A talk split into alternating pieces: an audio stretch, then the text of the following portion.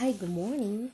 I just had my devotional time in Spanish and I would like to share some words with you in English for those who don't speak Spanish. Um, I was reading this book, which is a devotional book in uh, Spanish, and I'm going to try to translate for you uh, a little bit of what I was reading. I wish that I had this book in English. I have to the church that I go to is in Spanish. It's my first language, and I like it like that.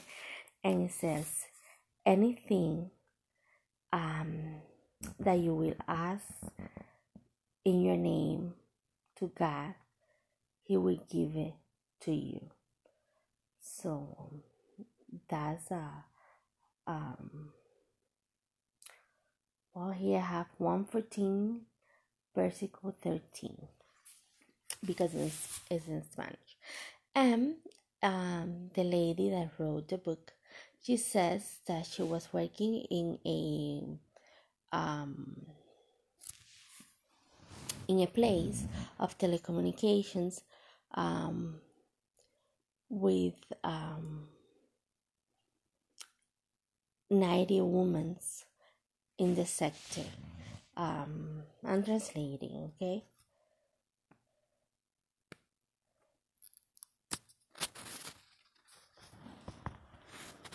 So, um, for her to get a vacation, uh, it had to be um, in a time where um, could be between because it, it couldn't not everyone could go at, at the same time in vacation.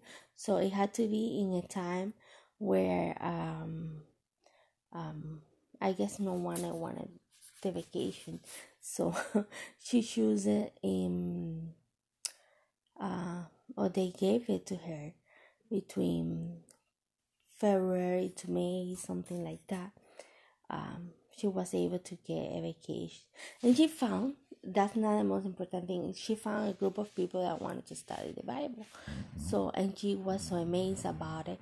And she, in her vacation time, she wake up every day at 8 in the morning and then um, from 2.30 to 6 to uh, teach the Bible to those people to do Bible studies. So, uh, when she went back to work, she prayed and she asked God uh, to give her time to finish those Bible study with the uh, people that were chosen that were interested in learning the words of God. So when she went back to to work, um, the doctor that was in the um, in the um, work that she work at and the um, place that she work at. Uh, told her that she could be 15 days in vacation and gave her a paper to go to the social security disability because she was no longer um, able to work anymore according to the doctors you know and they are desperate. Um and then she took those days she went to the social security disability she obtained her disability and then four years after she got her retirement. Um, and she was happy because she was doing something that she enjoyed and she was serving the lord as she wanted. Um, and she believed and she says, that she believes, she says, everything we ask God in His name, He will answer. Um, he will answer at the right time. If if you um, amaze yourself in God he will consider your wishes that you have in your heart.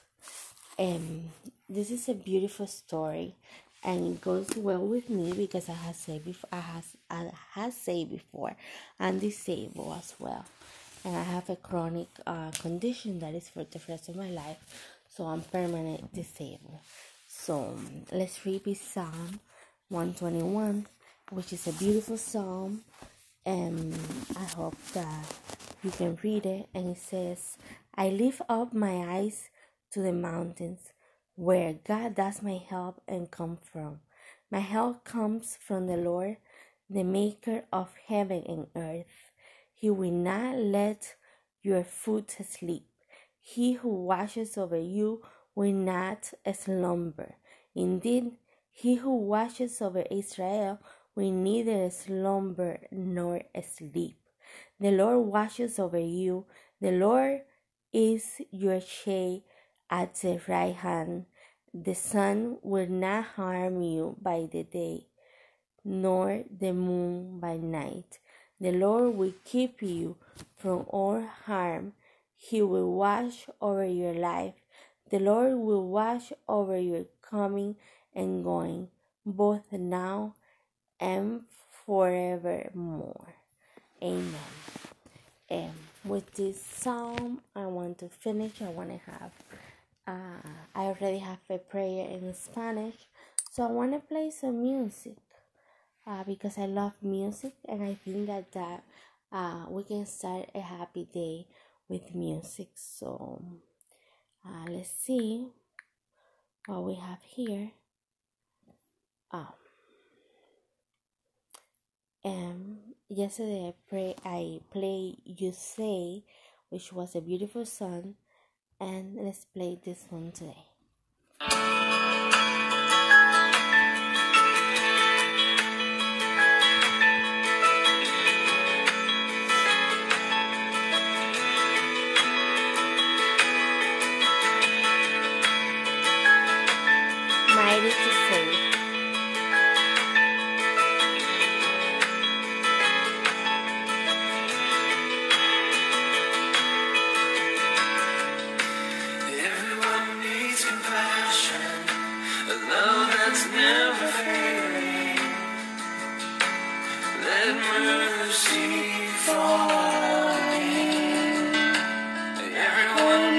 Forgiveness, the kindness of the Savior, the hope of nation.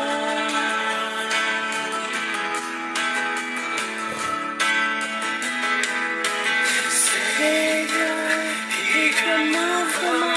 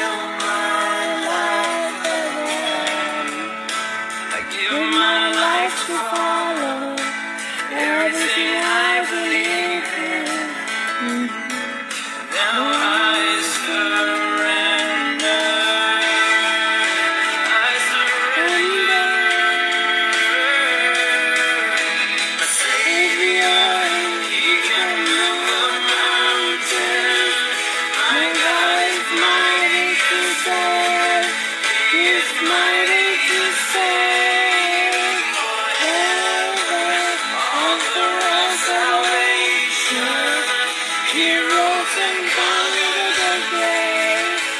Jesus conquered the. My Savior, can move the mountains. My God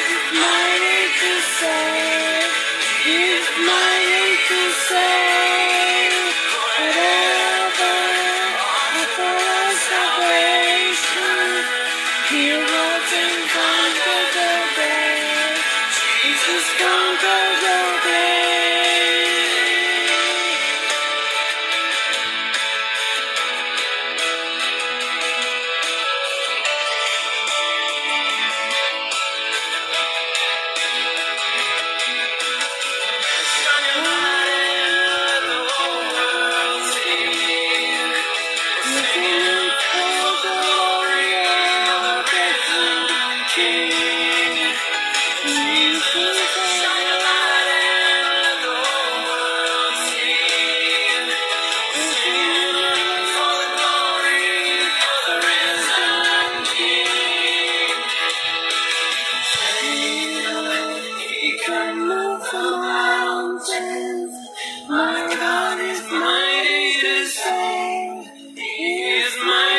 listen.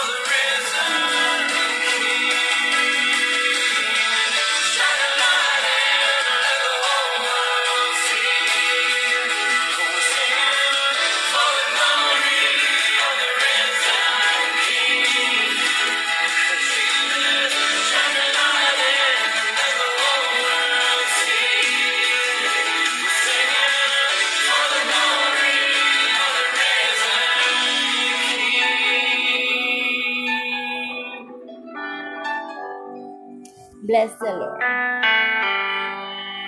And that was a beautiful song. And let's have a pray in English. Why not? Uh, as more as I pray, the better I feel. So, thank God for today, uh, for this Sunday, because we can all go to church, and those we can't, uh, they are working. Thanks because they have a job and they can provide for their family. And bless everyone, either at work or at church, and bless the pastor that is going to worship today. Put the right words in his mouth, put the right lesson for us to listen to. And my fellows, um, sisters and brothers at church who understand your words. Thank you for this beautiful day. Thank you for uh, yesterday because I had a wonderful day with friends and I had a supper that uh, outside with the light of the moon and the stars and the nature. And we had a great time. And I'm not from I wasn't born here in the United States but I was I'm a USA citizen and I want to say thank you for that as well and thank you for being part of this country. And for all those people that are in the process of being a USA citizen bless them so we can be called this our nation as well. And thank you so much for uh provide a beautiful day for me yesterday and have memories of my childhood that we talk about a lot.